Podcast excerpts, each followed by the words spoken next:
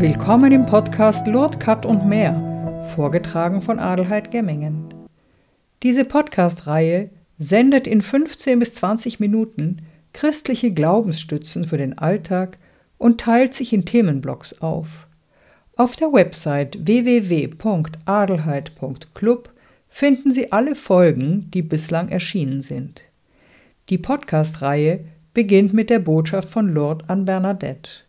1858 erschien die Jungfrau Maria dem 14-jährigen Mädchen und hinterließ ihr einige Botschaften, die bis heute an Gültigkeit nicht verloren haben. Von dieser Botschaft aus geht die Podcast-Reihe immer mehr in die Tiefe und Breite des christlichen Glaubens. Maria hat Bernadette auserwählt, um diese Botschaften an uns weiterzugeben. Sie bleibt unsere Mittlerin. Und mehr und mehr werden wir in die Tiefe der Botschaft geführt, das entdecke ich nach und nach, und wer auch schon einmal in Lourdes zur Wallfahrt war, der kann das ganz bestimmt nachvollziehen. Schön, dass Sie heute wieder dabei sind. Der dritte Themenblock dieser Podcast-Reihe Lordkat und mehr beschäftigt sich mit den Grundgebeten der Christen. Mit dem Podcast Nummer 30 will ich heute im Themenblock über das Gebet mit der Betrachtung des Vaterunser Gebetes fortfahren. Folge 29 betrachtet die drei Du-Bitten, in denen es um Gott und sein Reich geht. Diese aktuelle Folge stellt die vier Wir-Bitten in Betracht, in denen unsere leiblichen und geistigen Bedürfnisse im Mittelpunkt stehen. Ich bedanke mich bei meinem Sohn Matthäus, der uns das Gebet aufgesprochen hat, um diese Podcasts ein bisschen lebendiger zu machen. Unser tägliches Brot gib uns heute. Diese vierte Vaterunser Bitte erscheint uns als die menschlichste von allen Bitten. Wieder ist dieses Gebet in der Jüngerschaft zu sehen. Jenes Wir verweist auf die Gemeinschaft der Kinder Gottes, der wir angehören. Keiner darf nur an sich selbst denken. Mit dem täglichen Brot ist alles gemeint, was wir zum Leben brauchen. Wir alle. Jesus setzt voraus, dass wir alles, was wir zum Leben benötigen, von Gott bekommen. Jeden Tag leben wir von der Vatergüte Gottes, der uns alles Nötige zukommen lässt. Wie der für die Vögel des Himmels sorgt und für die Lilien auf dem Feld, so auch für uns, seine Kinder. Siehe Matthäus Kapitel 6, Verse 25 bis 34. Wer meint, er habe im Grunde alles sich selbst und seiner Arbeit zu verdanken, der wird beim Beten des Vaterunsers eines Besseren belehrt. Wer Brot im Überfluss hat, wird zum Teilen gerufen. Die Kirchenväter haben diese Vaterunser Bitte auch als Eucharistie-Bitte verstanden. Zum besseren Verständnis hilft die Rede Jesu über das Himmelsbrot in der Synagoge von Kapharnaum. Dort sagt er seinen Jüngern, das Brot, das Gott gibt, kommt vom Himmel herab und gibt der Welt das Leben. Da baten sie ihn, Herr, gib uns immer dieses Brot. Jesus antwortete ihnen, Ich bin das Brot des Lebens. Wer zu mir kommt, wird nie mehr hungern, und wer an mich glaubt, wird nie mehr Durst haben. Johannes Kapitel 6, Verse 33 bis 35. Papst Benedikt stellt in seinem Buch Jesus von Nazareth die Frage, ob es sich dabei um die falsche Theologisierung handelt, ermutigt aber, keine Angst zu haben vor diesen Theologisierungen. Ich zitiere Das Thema Brot hat einen wichtigen Platz in der Botschaft Jesu von der Versuchung in der Wüste über die Brotvermehrungen bis hin zum letzten Abendmahl. In dieser Bitte geht es also wirklich um die Bitte des täglichen Auskommens, wie auch um das ewige Wort. Jesus sagt, der Mensch lebt nicht von Brot allein, sondern von jedem Wort, das aus Gottes Munde kommt. Siehe Matthäus Kapitel 4, Vers 4 und auch Deuteronomium Kapitel 8, Vers 3. Zurück zu Bernadette. Erinnern wir uns zusammen, dass sie einige Wochen vor der letzten Erscheinung am 16. Juli 1858 ihre erste heilige Kommunion empfängt. Ihr sehnlichster Wunsch geht in Erfüllung, Jesus Christus, das Brot des Himmels, zu empfangen. Und vergib uns unsere Schuld, wie auch wir vergeben unseren Schuldigern. Die fünfte Bitte des Vaterunsers setzt eine Welt voraus, in der es Schuld gibt. Schuld von Menschen gegenüber Menschen, Schuld Gott gegenüber, denn jede Schuld zwischen Menschen ist ein Verstoß gegen die Wahrheit und die Liebe, die Gott ist.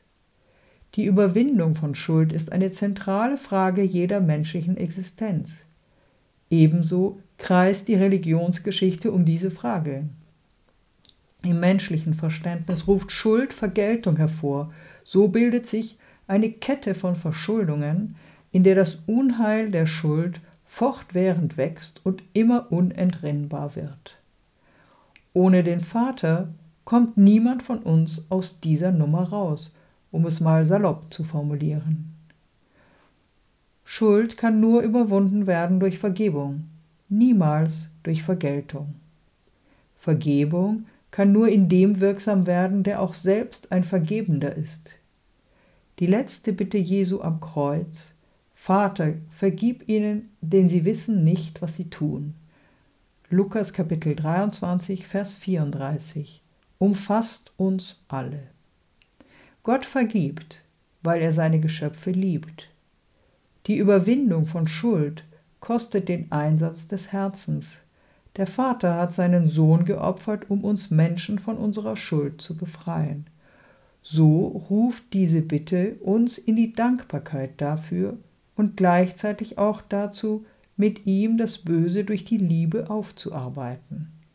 Wer das eingesehen hat, tut sich leichter, seinerseits denen zu vergeben, die ihm manches schuldig geblieben sind. Denken wir nur an die Rückkehr des verlorenen Sohnes, der Vater verzeiht ihm. All das, was passiert ist, all das ist Vergangenheit. Die Freude über den umgekehrten Sohn, über den zurückkommenden Sohn ist absolut ungetrübt. Und führe uns nicht in Versuchung. Versuchung meint in der Bibel die tiefste und eigentliche Gefährdung des Menschen die Abkehr von Gott und seinem Willen. Die Absicht des Versuchers ist, den Menschen von Gott zu trennen. Auch Jesus wurde vom Satan versucht. Und auch Jesus wurde versucht, von Gott getrennt zu werden. Die Absicht war also dieselbe, den Sohn vom Vater zu trennen. Paulus bringt diese Bitte, wie ich finde, auf den Punkt. In Hebräer 2, Vers 18 sagt er über Jesus Christus. Denn da er gelitten hat und selbst in Versuchung geführt wurde, kann er denen helfen, die in Versuchung geführt werden. Hebräer 2, Vers 18. Sondern erlöse uns von den Bösen. Wenn auch diese Bitte um Erlösung eine eigenständige ist, so lässt sie sich schlecht von der vorherigen Bitte trennen. Beide Bitten gehören sehr eng zusammen, denn der Mensch bittet um Erlösung von dem Bösen, aber auch schon von der Versuchung des Bösen. Wieder finden wir in dieser Bitte die Andeutung an alles Irdische, das durch den Menschen vergöttlicht wird und ihn dadurch von Gott entfernt. Wenn das Irdische den Platz Gottes einnimmt, kann man sagen, sind die Mächte des Bösen am Werk. Das können sein die Mächte des Marktes, des Handelns mit Waffen, Drogen und Menschen, Zwänge, die unwiderstehlich sind, gerade so wie die Verlockung des Erfolges, des Wohlbefindens, des Geldes, die vermittelt, Gott sei nur Fiktion. Er nimmt uns Zeit und verdirbt uns die Lust am Leben.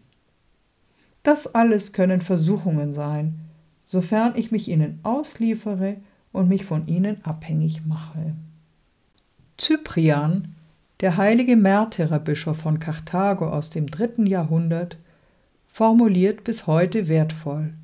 Ich zitiere Wenn wir sagen, erlöse uns von den Bösen, dann bleibt nichts, was wir darüber hinaus noch zu bitten hätten, wenn wir den erbetenen Schutz gegen das Böse einmal erlangt haben, dann stehen wir sicher und geborgen gegen alles, was Teufel und Welt bewerkstelligen können. Welche Furcht könnte für den noch aus der Welt aufsteigen, dessen Beschützer in der Welt Gott selbst ist? Vielleicht gefällt es Ihnen auch, liebe Hörerinnen und Hörer, darüber nachzudenken, dass diese letzte Bitte zu den drei ersten zurückführt.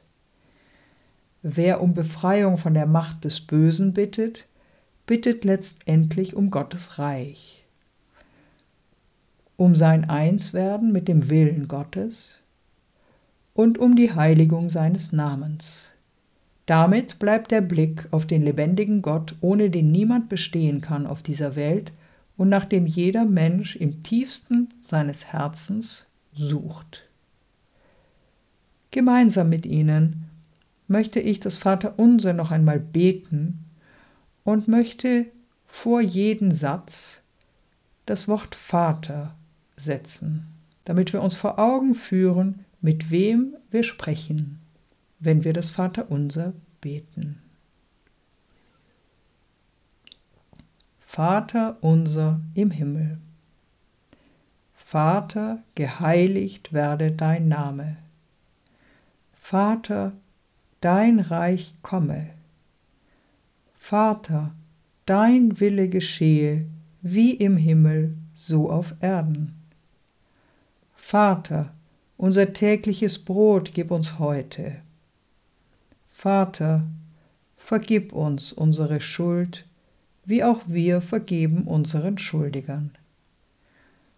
Vater, führe uns nicht in Versuchung. Vater, erlöse uns von den Bösen. Amen.